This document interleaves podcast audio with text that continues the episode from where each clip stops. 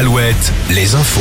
Avec Morgane Juvin, bonjour. Bonjour Arnaud, bonjour à tous. 6000 personnes ont défilé dans les rues de Brest hier en hommage à Elena. Le cortège a refait le parcours de la jeune femme après sa sortie de boîte de nuit jusqu'à sa rencontre avec le meurtrier. Une banderole était tenue par la famille avec écrit ces mots Elena, nous ne t'oublierons jamais. Rappelons que dans l'enquête, les causes de la mort restent à déterminer. Rassemblement hier à Nantes, une manifestation pour défendre une politique migratoire d'accueil.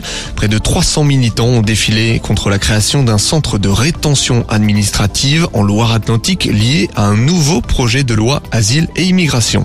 Quelques sorties ce dimanche dans le Grand Ouest. Un salon des vins à Limoges, du tatouage à Orléans, de l'habitat en Charente-Maritime à Saujon. Poitiers accueille une bourse aux jouets et puis à Laval, l'exposition Le Monde des dinosaures se tient à l'espace Mayenne. Côté spectacle, Mesmer se produit à Bordeaux, les Vamps à Angers et Holiday on Ice à Rennes. Alouette, sport. Le journal des sports, une déception de plus pour Angesco en Ligue 1. Les Angevins se sont inclinés 2-1 hier à Strasbourg. C'était pourtant un match crucial face à des Strasbourgeois classés désormais provisoirement 15e. Le maintien semble très loin.